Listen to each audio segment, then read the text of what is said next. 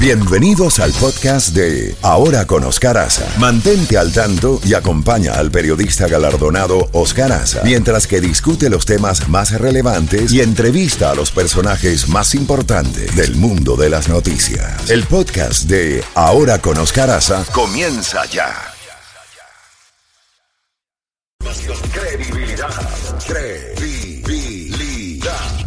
Escuchas a Oscar Aza. Oscar Aza en la Z mañana. Z92. 8 y 30 minutos, 8 y 30 minutos y ya tenemos en la línea telefónica al periodista brasileño Ronnie Curvelo y tenemos al consultor de Relaciones Internacionales desde Río de Janeiro, Pedro Rafael. Muy buenos días a los dos. Eh, eh, Pedro, vamos primero con Pedro para que nos diga cuál es el, la situación, cuál es el ambiente que hay en la mañana de hoy en Río de Janeiro. Y la primera pregunta, Pedro, es si ya Jair Bolsonaro aceptó el resultado de las elecciones de ayer. Buenos días y adelante.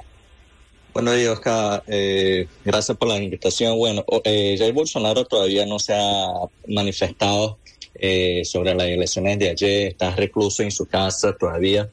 Eh, la situación en general en Río de Janeiro y en todo Brasil eh, varios camioneros eh, ya han cerrado las carreteras eh, en manifestación en apoyo del presidente Bolsonaro. Eso no, solamente en el estado de Río, pero en varios estados de, Brasil, donde ganó Bolsonaro y también donde perdió Bolsonaro.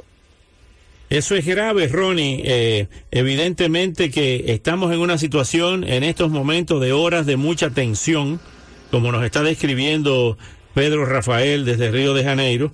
Dice que ya varios camioneros han cerrado las vías, eh, simpatizantes de Bolsonaro. Bolsonaro está recluido en su casa y no ha aceptado hasta ahora la victoria de Lula da Silva. ¿Cómo ves esta situación ante tanta polarización y a un resultado con menos de un 2%? Sí, e, es preocupante. Esa cuestión de los camioneros es en el sur, sur de Brasil, donde Bolsonaro tuvo una, una votación estrondosa, muy alta y no es la primera vez que lo hacen. Ah, durante todo el año pasado tuvo una serie de movimientos que lo hicieron eso. Lo que preocupa, Oscar, es que en esos momentos eh, se reúne con Bolsonaro solamente su hijo ah, y su gente más cercana, o sea, ninguno de los ministros están ahí reunidos con él porque todavía no ha aceptado hablar con nadie. Y ese hijo que, que, sea, que está reunido con él es uno de los jefes del radicalismo de derecha. Eso es lo que más preocupa, porque está dando oídos a, exactamente a una voz que no han sido sensata durante todos los, últimos cuatro años. Entonces, es, sí, es preocupante, es un silencio que hace mucha bulla.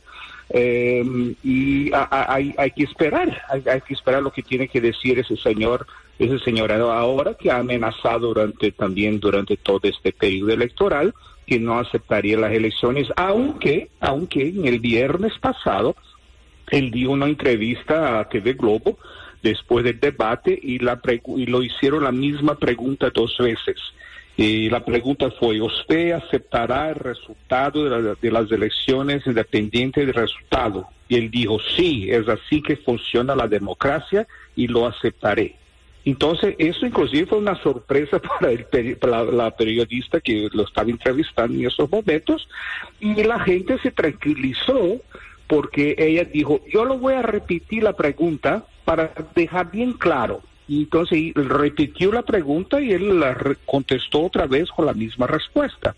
Entonces ahora estamos nada más que esperando que él cumpla lo que ha dicho no mucho lejos, solamente el viernes pasado. Eh, Pedro Rafael, si ante esta situación de, crispación y de silencio ruidoso, como lo dice eh, Ronnie, eh, se producen actos de violencia como se han estado presentando de forma aislada, pero actos de mucha crispación, ¿pudieran intervenir los militares?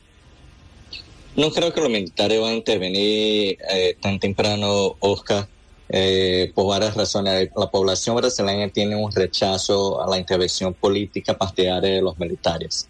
Entonces, ellos han tenido el trabajo de mantenerse alejados eh, de, toda esa situación. aunque muchos generales y coroneles están involucrados con el actual gobierno, pero también hay que recordar que en el gobierno Lula siempre hubo militares en el gobierno. Entonces, por ahora no creo que ellos se van a manifestar. Eh, por supuesto que eh, las policías van a tratar eh, de mantener la paz en los estados y en las ciudades. ¿Y los seguidores de Lula están en la calle celebrando? Hasta las 2 de la mañana estuvieron bastante, ya son las 9 de la mañana, ya seguramente se fueron a trabajar, que es lo más importante ahorita que hagan, porque el país se va a poner un caos en los próximos días, y, y pero por ahora eh, ya no están tanto en las calles. ¿Cuáles son las carreteras que han bloqueado? ¿Las de acceso a Río o también en todo el país, a Brasil y a Sao Paulo? ¿Cuáles son las carreteras? La, carretera que te lleva de Río a Sao Paulo eh, está bloqueada. La de la principal de Bahía está bloqueada. La Bahía es un estado eh, que ganó PT. Eh, en, Santa Catarina, que está al sur de Brasil, hay bloqueos que un estado bolsonarista pero la principal de todas es la de Río San Pablo, que es una de las principales de Brasil, por supuesto. Ahora, Ronnie, hay una realidad. Eh, ganó Lula por menos de un 2%, pero el control del Congreso no está en manos de Lula, ni el control de las gobernaciones. ¿Esto es así? Eh, sí, pero quería solamente decir que yo no escucho nada lo que dice el amigo allá de Río de Janeiro, ¿ok? Entonces no no no podría... Dice, ah, dice que la carretera que está bloqueada, dice Pedro Rafael, es la de Río a Sao Paulo, que está bloqueada y que eh, a las 2 de la madrugada los seguidores de Lula se retiraron a sus casas y están eh, supuestamente en sus puestos de trabajo, pero que la, la tensión y el silencio eh, de Bolsonaro continúa. Sí, sí. Bueno, eh, eh, bueno, en la calle de las carreteras sí, es así. hay que acordar, Oscar, que fue menos de 1%, fue 50.90, 50.9, entonces menos de 1% que gana Lula, son 2.100 millones de votos, son 2 millones de votos prácticamente la diferencia. Y, eso seguramente que, que va a incomodar a, Bolsonaro de forma muy grande. Pero eh, Bolsonaro consiguió recuperar de los 10 millones que estaban allí afuera, y yo me acuerdo que hablamos de eso la vez pasada, eh, de los 10 millones que estaban para ser reconquistados, él consiguió 7 millones pero Lula consiguió 3 millones de los 10 y, lo, y era exactamente lo que le faltaba, tanto que es, la diferencia es, de menos de 1%. Pero eh, si me puede repetir su pregunta, porque yo sé que, ah, sobre, sobre la cuestión de, del apoyo en el Congreso. Eso no es un problema. eso no es un problema grave, porque siempre el, el gran centro, que es un el grupo fisiológico que va a quien da más, nada más que tiene sus exigencias de, poder y de dinero, ese grupo se mueve con mucha facilidad de la izquierda a la derecha, la derecha radical, a la izquierda radical. Él va a donde le dan poder. Entonces hay el grupo de, de apoyo natural de Lula, formado por los partidos progresistas, y hay la derecha normal y ahora con una, derecha también un poco más radical, que también no es la mayoría, y hay el gran centro. Entonces, ese gran centro es, es lo que va a decir que, que es aprobado o, o, que no es aprobado. Y el presidente de la Casa del Congreso, de, de la Cámara de los Diputados, que ya reconoció la victoria de, de, Lula, como también el presidente del Senado también lo ya lo reconoció. El presidente de, la Cámara Baja, de, eh, de, los congresistas, es del Gran Centro. Es la figura más importante del gran, Centro y fue hasta ayer, por lo menos, aliado fuerte de Bolsonaro. Y seguramente, y seguramente a partir de enero será aliado de Lula da Silva, porque es así que ha funcionado en Brasil desde la redemocratización en 1985, que ese gran centro que de verdad no, no, se formó en, 85, pero se formó en 92, y a partir de ahí se ha, ha brincado de un lado al otro con mucha facilidad, porque lo que quiere es el poder, y ellos entienden que las decisiones del Congreso, del Parlamento, pasa por ellos definitivamente. Entonces, esa cuestión de, gobernabilidad en Brasil no es un problema porque es exactamente ese gran centro fisiológico que va y cambia con mucha facilidad. Ahora bien, Pedro Rafael, la misma pregunta que le hicimos a Ronnie, ¿van a dejar gobernar a Lula con esa diferencia de votos? Mira, la diferencia, Oscar, de 2002, el primer mandato de Lula eh, con el de ahorita, 20 años después, es que en aquel entonces él tenía la mayoría electa por él, para él. Eh, como dijo Ronnie, eh, el Gran Centro siempre se mueve, incluso el partido que, que está afiliado, Bolsonaro, el Partido Liberal, eh, fue el partido de la vicepresidencia durante ocho años en el mandato Lula. Eh, es un partido de gran centro. Eh, entonces, estoy de acuerdo con, con, con, Ronnie, esos partidos se van a mover, no en su mayoría, porque hay muchos diputados que son enraizados con el bolsonarismo y senadores también. Eso, por supuesto, se van a poner una, una oposición ferreña, radical, eh, pero la gran mayoría del gran centro y de aquellos que están orbitando por allí, eh, seguramente en hasta seis a ocho meses del próximo año eh, van a estar apoyando de alguna manera más cercana o más lejana al gobierno Lula. Entonces, con el tiempo eso se va a resolver y, y las instituciones brasileñas son muy democráticas y son muy estables, entonces todo va a seguir a no ser que Lula empiece a hacer algo muy drástico, que ya hay, eh, hay sospecha que lo hace en la, en la materia económica y todo para, para tratar hacer su gobierno. Finalmente, Ronnie, ¿qué pasa si Lula, eh, si Bolsonaro dice no acepto el resultado y aquí hubo fraude y me robaron las elecciones, como hizo Trump aquí en Estados Unidos? Bueno, eh, eh, es posible que lo haga, eh, no, no está descartada esa posibilidad, pero antes de, complementar esa, esa, observación, quisiera nada más que acordar que ayer por la noche, cuando el presidente del Congreso, que es también el, de la Cámara de los Diputados, reconoció la victoria de Lula, estaba ahí a su lado el representante del gobierno, o sea, el líder del gobierno y del Congreso. Y eso también fue muy importante. Entonces, quizás Bolsonaro esté uh, buscando una otra forma de, una buena salida.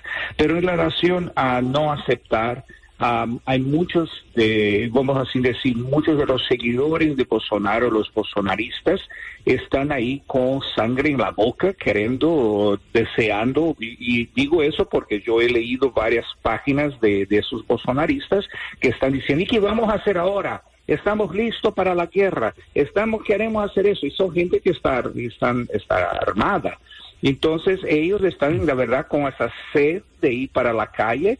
Muchos de ellos que creen que la tierra es plana, quizás estén buscando a qué borde de la tierra plana ellos quieren brincar. Pero hay otros que no, que quieren uh, ir adelante con un movimiento más agresivo.